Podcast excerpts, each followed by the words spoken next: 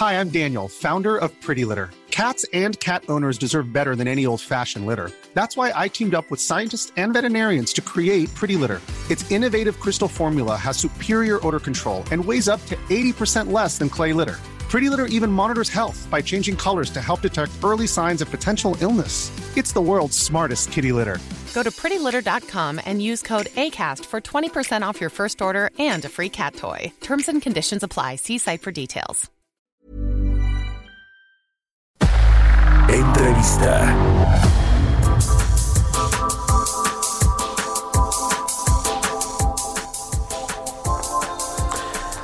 Bueno, pues siguiendo con el tema macroeconómico y las proyecciones que tienen pues el consenso del mercado de los analistas con respecto a cómo vamos a cerrar el 2020 con una caída de entre 8.7% y 9.3%, esto de acuerdo con las proyecciones del Banco de México, eh, pues bueno, va a ser una caída muy fuerte, pero quizá pensando ya en lo que va a ser el rebote del próximo año, que según también el Banco de México eh, será eh, de una recuperación de hasta el 5.3%. Esto lo dio a conocer en su informe trimestral de la inflación, los escenarios de recuperación, la V, la famosa V o la palomita, como decía Arturo Herrera, como la marca deportiva, cuál va a ser el escenario pues más probable para México en términos de recuperación. Vamos a platicar sobre esto con Jessica Roldán, directora de análisis económico de Finamex Casa de Bolsa, quien me da mucho gusto saludar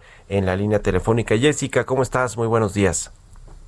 ¿Qué tal, Mario? Muy buenos días. Encantada de estar en tu programa y de llegar a tu auditorio. Gracias por la invitación. ¿Cómo viste, eh, eh, Jessica, los pronósticos del Banco de México que mejoraron ligeramente el escenario del Producto Interno Bruto para el 2020 respecto a lo que tenía en la última eh, pues digamos en el último la última proyección que se hizo en agosto me parece ahora eh, pues la, caída del PIB está entre menos 8.7% y 9.3%. ¿Cómo ves eh, lo que nos dice el, Banco de México?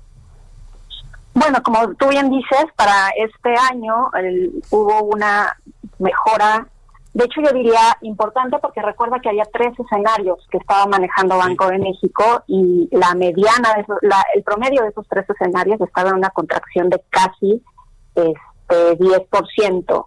Entonces, eh, esta mm, ida a un solo escenario, dado que se acerca el cierre de año, hay un poco menos de eh, incertidumbre alrededor de cuál va a ser el número para este año y que está fijando en su escenario central Banjico en 8.9%, pues sí eh, responde, digamos, a los datos que hemos estado viendo, ¿no? A esto me refiero con una recuperación ligeramente menor, eh, perdón, una, una contracción ligeramente menor durante el segundo trimestre del año y un rebote más considerable que vimos en el tercer trimestre. Pero también, como tú bien apuntas, para 2021, eh, pues el rango de pronóstico de crecimiento que está previendo Banjico es uno muy, muy amplio. De hecho, su cota inferior es de 0.6%. Está esperando un intervalo entre 0.6% y 5.3% con un eh, estimado puntual de 3.3%. Entonces, eh, si pensamos en este número, que es de hecho bastante similar al que tiene el consenso eh, de analistas de alrededor de 3.5%,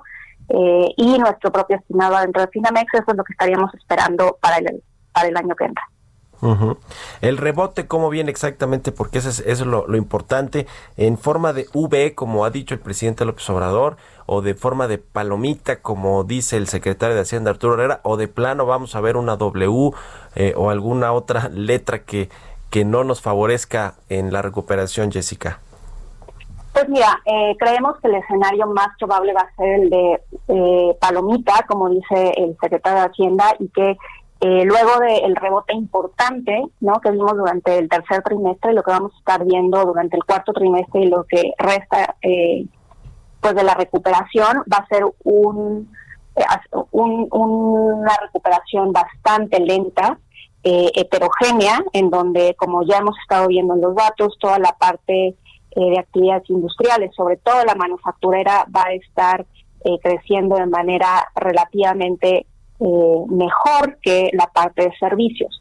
En ese sentido, eh, sobre todo creemos que todavía la parte de servicios que implica eh, relaciones uno a uno entre personas, en particular todo el tema de alojamiento, preparación de alimentos, eh, los, servicios relacionados con el, esparcimiento, los servicios recreativos, son los que van a estar eh, pues sintiendo todavía los efectos del distanciamiento social y de posibles eh, restricciones que se sigan imponiendo en, la actividad económica en el país.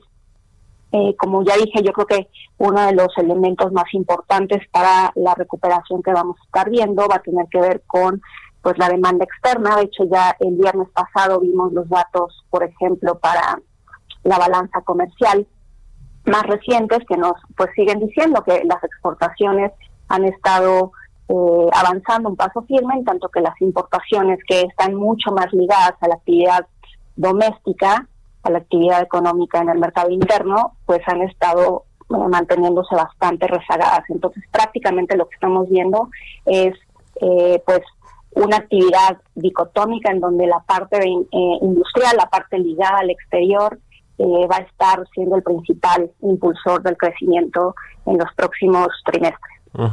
Jessica, si la recuperación del próximo año no es tan sólida y sostenida como se pretende o como se prevé este, este cierre de año 2020, ¿qué va a suceder con el presupuesto, con los estimados de eh, recaudación eh, de impuestos que tiene el gobierno, incluso con el marco macroeconómico y los estimados de, eh, de venta de petróleo al exterior o de ingresos por concepto de venta de petróleo, etcétera? ¿Qué, qué, qué tendrá que cambiar? ¿Tú ves inexorable que se modifiquen todos estos criterios económicos?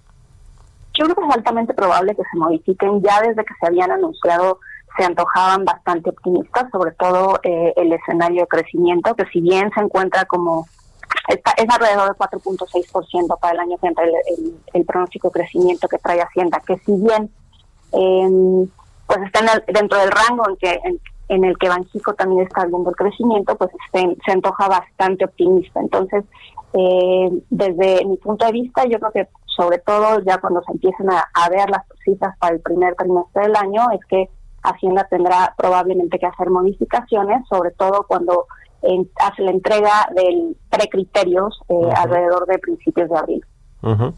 Bueno, pues ahí está el tema. Ya lo vamos a estar viendo. El asunto que, que, que quizá preocupa más pues es el tema del empleo, de cómo se va a recuperar la economía, pues tanto el sector formal como el informal y eh, si es sostenible o no en el tiempo, en los próximos años, no solo en el 2021.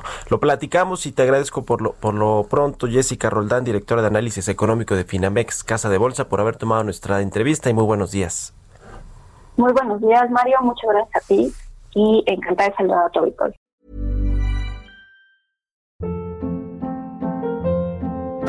Hold up. What was that? Boring. No flavor. That was as bad as those leftovers you ate all week. Kiki Palmer here, and it's time to say hello to something fresh and guilt-free. Hello Fresh. Jazz up dinner with pecan-crusted chicken or garlic butter shrimp scampi. Now that's music to my mouth. Hello Fresh. Let's get this dinner party started. Discover all the delicious possibilities at hellofresh.com.